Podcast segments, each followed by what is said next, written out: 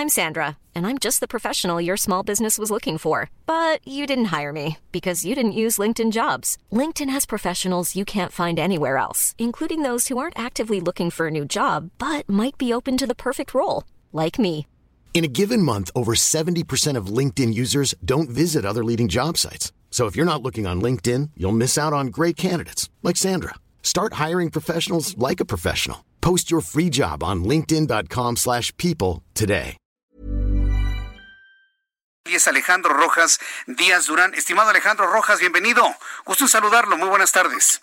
Igualmente, Martín, buenas tardes a ti y a todo el auditorio. Gracias por estar aquí. Gracias por el espacio. Entonces, el Instituto Nacional Electoral, ya reconfigurado con sus cuatro integrantes nuevos, debe vigilar y organizar la elección de dirigencia nacional de Morena. ¿Eso es lo que usted está planteando? Sí, porque no hay voluntad política de la actual dirigencia provisional de querer eh, realizar las encuestas abiertas, que no solamente es una sentencia de obligamiento, de cumplimiento obligatorio de parte del propio comité de Morena, sino que también fue una sugerencia de, de nuestro fundador y presidente López Obrador, que se hicieran tres encuestas abiertas al pueblo de México porque Morena no tiene un padrón integrado, confiable, completo como marca la ley, no tiene un padrón validado en el INE, el auditorio tiene que saber que la afiliación de Morena la cerraron de manera inconstitucional desde el, el 2017. Desde el 2017 tienen cerrada la afiliación de Morena, siendo que Morena es una entidad de interés público porque un partido político forma parte del régimen de partidos y por lo tanto es una entidad de interés público donde participamos los ciudadanos como en todos los partidos y tenemos el derecho no solamente a afiliar, afiliarnos, sino también a credencializarnos. Es decir, Morena no ha excedido una sola credencial a los militantes que somos, eh, digamos, si, si abrieran la afiliación hoy eh, de manera electrónica por la pandemia, yo les garantizo que no menos, no menos de 15 millones de López Obradoristas estarían solicitando su credencial de Morena. Pero como ahorita controlan a Morena y lo tienen secuestrado una minoría, que yo les llamo la minoría radical, eh, que son eh, estos personajes que eh, son como una nomenclatura de tufo estalinista, porque son muy autoritarios, antidemocráticos, represor de las libertades públicas y de los derechos políticos. A mí me tienen ahorita suspendido de mis derechos. Tufo estalinista, tufo estalinista. Qué frase, ¿eh? Pues es que así son. Eh, lo- lo- el auditorio hay que saber que el estalinismo, este, el partido comunista de la Unión Soviética antigua del siglo pasado, sobre todo para los, los jóvenes que nos escuchan, pues eran eh, una burocracia que no permitían que nadie se expresara de manera distinta y además ellos tomaban las decisiones en una cúpula, eh, esa cúpula de pocos integrantes que dirigían un partido de masas.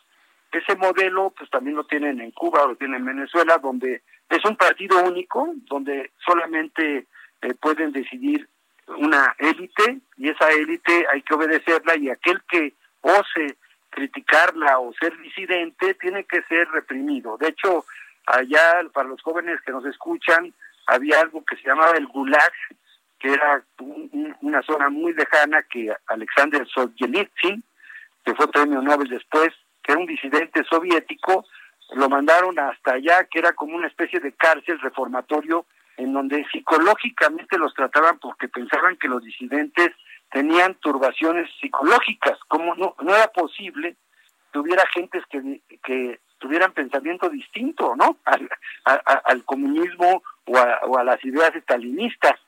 Es decir, este, esta imagen que señalo, esta misma forma de proceder la tienen actualmente quienes tienen secuestrado a Morena, que es un movimiento que es, eh, digamos, en su formación, todo lo que los que hicimos, no solo Morena, las fuerzas de izquierda, democráticas, progresistas del país, construimos un movimiento para llevar a la presidencia a Andrés Manuel López Obrador, pero ahí cabemos todos. En Morena hay desde empresarios eh, muy muy muy eh, conspicuos de Monterrey, como también hay líderes indígenas, líderes sindicales, ganaderos, hay clases medias, hay estudiantes, hay mujeres, eh, eh, estamos convivimos todas las religiones, hay judíos, hay libaneses, hay este cristianos, hay católicos, hay evangélicos y lo mismo también eh, están todas las profesiones y todos los sectores productivos, mini empresarios, micros, medianos y pequeños están y formamos Morena, muchísimo. Yo te diría que Morena es el reflejo de la pluralidad política del país y sin embargo hoy quienes conducen a Morena lamentablemente tienen este tufo estalinista que ellos creen y piensan que nada más tenemos que repetir lo que ellos dicen y tenemos que este, seguir lo que ellos mandan. No hay ah. derecho a la disidencia porque inmediatamente te tachan de conservador o te tachan de pues estás del otro lado, de, no eres de la cuarta transformación, eres un traidor. Este, a toda la gente que no coincide con ellos, los etiquetan, los estigmatizan y los quieren fuera, es decir, los quieren expulsar de algo que es nuestro, porque Morena, como así nació y así dice el presidente López Obrador, Morena no tiene dueño, Morena es propiedad del pueblo de México para que sea su instrumento para una transformación democrática del país. Ahora, esto no, lo entiende esta dirigencia. Alejandro Rojas Díaz Durán, eh, se ha mencionado, ha mencionado usted algo que me parece que es fundamental. Para poder ir a una elección que sea con un resultado lo suficientemente confiable, hay que hacer un padrón. Pero de verdad han pasado meses, meses, meses y no se avanza en el padrón. Eh, ¿Cuándo va a ser el momento en el que se pueda hacer esta revisión de cuántos integrantes tiene el Movimiento de Regeneración Nacional? Me parece que es el primer paso y todavía no se ha dado, Alejandro. No lo han querido dar porque no han querido abrir el padrón. padrón. No sabemos ahorita ni cuántos somos, ni dónde estamos, ni quiénes somos en Morena. Cuando Morena está llena de pueblo, es decir, habemos millones que nos identificamos con el presidente López Obrador y con Morena, pero como tienen cerrada la afiliación desde 2017, ya van a cumplir cuatro años, tres años, este, prácticamente tres años sin haber abierto la afiliación. Eso es eh, una violación constitucional.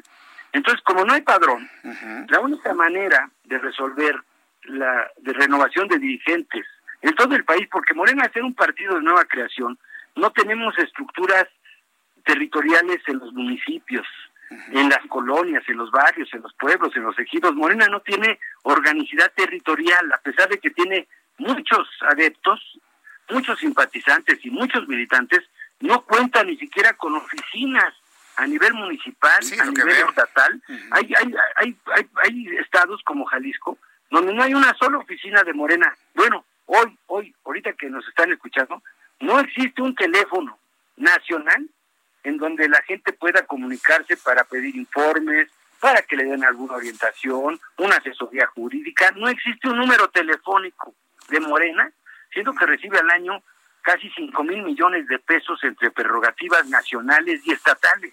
Es increíble que siendo el partido más grande de México, el más grande en la historia contemporánea, no pueda tener una oficina por cada municipio del país donde atiendan a la gente. Hoy Morena está ausente y por eso yo estoy exigiendo lo mismo que pidió el presidente López Obrador, que nos elijamos los dirigentes municipales, los dirigentes estatales y los dirigentes nacionales a través de tres encuestas abiertas.